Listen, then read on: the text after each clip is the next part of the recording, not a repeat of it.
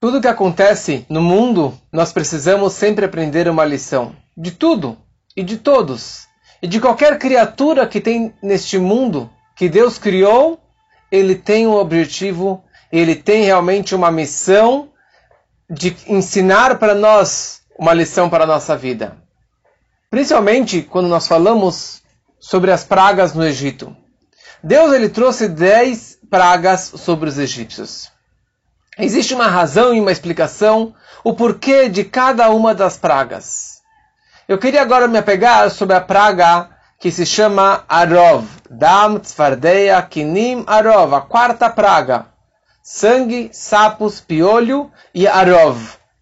Arov, normalmente, na, na noite do Pesach, nós chamamos isso como animais ferozes. Animais ferozes vieram lá, é, leões e cobras e escorpiões e leopardos e vieram e atacaram todos os egípcios e mataram muita, muita gente, os animais e assim por diante. Mas esse não é o nome da praga. O nome da praga é Arov. E Arov em hebraico significa learbev, misturar. Ou seja, essa praga, o propósito dela era misturar todas as espécies. Porque normalmente se você vê na natureza, cada animal está com seu grupo. Cada macaco com o grupo dos macacos, com a família dos macacos. E você tem lá ó, os elefantes e os leopardos, cada um com o seu tipo, com a sua espécie. As espécies não se misturam. Essa praga foi a mistura das espécies.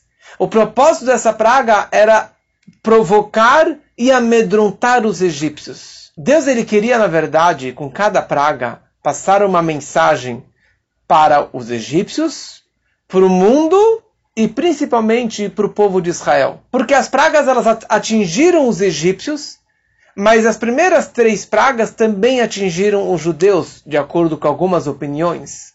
Os judeus também tiveram um pouco de sangue, também tiveram um pouco de sapos e também tiveram um pouco dos piolhos.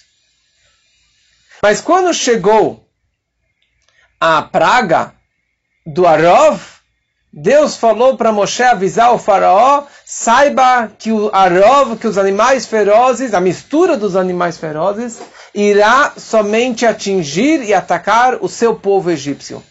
Mas haverá uma barreira, uma mechitzá, uma divisória entre o povo de Israel e o povo egípcio. Bem nesta praga. Dam Tzvardei Kinim não teve essa divisória. Ou seja, que os judeus também foram atingidos de certa forma. Mas nesta praga, Deus ele queria deixar uma mensagem clara para o povo egípcio e para o povo de Israel que existe essa divisória. Vamos entender melhor um pouquinho essa praga. Essa praga, sim, tinha vários animais ferozes, vários animais ferozes, de todos os tipos, principalmente aqueles que moram no deserto, aqueles que moram é, no Egito, e que tem lá na proximidade, e Deus ele instigou, ele excitou, ele provocou esses animais ferozes que eles atacassem de uma forma sobrenatural, mais do que o normal de que eles já picam e mordem e matam, que eles matassem de uma forma mais feroz. Para amedrontar os egípcios e começarem cada vez mais a acreditar que existe um Criador. Mas Deus ele retirou a barreira que existia entre os animais. O leopardo foi junto com a cobra e com o escorpião e um não atacou o outro. E o leão não mordeu o jacaré, o leão não mordeu a cobra, não teve essa. Eles misturaram, mas com um propósito de atacar os egípcios. Para atacar e amedrontar os egípcios. Mas eles estavam demonstrando aqui: olha, não há mais divisórias. Não há mais separação entre o povo egípcio e o povo de Israel. Poderia ser essa uma lição que as pessoas poderiam aprender, principalmente os judeus. Porque até agora, que talvez eles foram atingidos de certa forma, mas eles não falariam, os judeus não pensariam que nós podemos nos assimilar. Que nós podemos assimilar a cultura deles, a religião deles, o casamento com os egípcios. Que o fato é interessante que os judeus, durante os 210 anos no Egito, só teve uma relação um casamento misto que ela nem sabia do que tinha acontecido. Mas nenhum outro judeu acabou se casando e se assimilando com um egípcio. Sim, os judeus eles eram idólatras. Muitos judeus seguiram a idolatria e a cultura egípcia. E muitos judeus, quando Deus quis salvá-los, eles negaram a salvação divina, como expliquei semana passada, eles negaram a salvação divina. E esses judeus morreram na praga da escuridão e não saíram do Egito.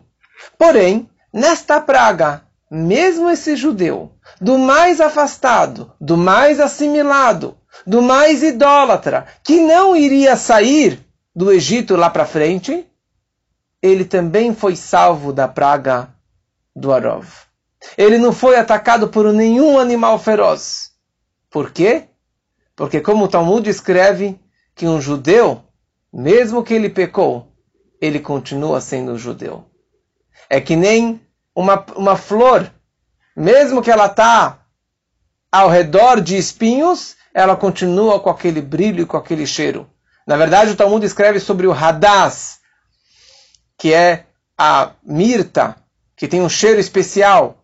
Com tudo que tem ao redor dele, ele continua com aquele cheiro. E é isso que é o judeu. Apesar que ele esteja assimilado, que ele esteja perdido, que ele pecou, que ele. Ele continua com aquela alma, com aquela chama judaica.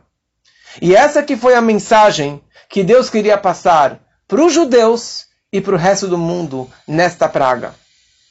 Porque nessa praga, quando que eu, Deus, retirei todas as divisórias e divisões que existem entre os animais, então alguns judeus poderiam falar: bom, então acabou a barreira, acabou a divisória, acabou a separação entre nós e os egípcios. Agora nós estamos livres, podemos casar com eles, podemos seguir a religião deles e a cultura deles. Deus ele fala para o faraó: não, bem nesta praga haverá uma barreira e uma divisória entre a cidade que os judeus moravam, que era o Goshen, e todo o resto do Egito. E nenhum judeu será atingido. E mais interessante é que mesmo um judeu que não estava lá com a família, lá no Shtetl, lá na, na aldeia judaica de Goshen, e ele estava morando lá com os egípcios, na casa dos egípcios e fazendo lá a cultura egípcia, veio um animal, veio uma cobra, picou todo mundo, menos o judeu. Por quê? Porque eu coloquei uma barreira, uma proteção para todos os judeus, mesmo aqueles mais afastados, mesmo aqueles mais assimilados. Então, se isso se aplicou 3.300 anos atrás, antes da outorga da Torá no Monte Sinai, que nem todos os judeus foram salvos, então muito mais essa lição nós precisamos aplicar na nossa vida. Hoje nós estamos numa situação de, dez, de pragas Estamos numa situação de corona. Estamos numa situação de uma mega assimilação de valores e de cultura e de religiões e de casamentos proibidos do mesmo sexo ou de outras religiões. Tá, os valores estão perdidos. Não existe mais boundaries, não existe mais fronteiras e limites entre um povo e outro, entre um sexo e outro, entre um animal e o outro, entre o homem e o animal. Está tudo misturado hoje em dia. Bem nessa hora vem a praga de Arov e fala: sim, Arov significa mistura. Os animais se misturaram para fazer a vontade de Deus, para fazer a missão divina de atacar os egípcios, porque eles misturaram os judeus. Eles forçavam os judeus a misturar carne com leite, fazer vários tipos de proibições. Então, na mesma moeda, eles foram punidos. Eles mereceram isso. Mas o povo de Israel há uma divisória e não pode ser quebrada essa divisória. Então, se naquela época já foi necessário essa divisória, quanto mais nos dias atuais, que está tudo misturado, tudo sem limites, tudo sem filtro, sem barreiras. Hoje em dia nós precisamos ter barreiras sim. E as nossas barreiras e as barreiras que a Torá nos ensinou.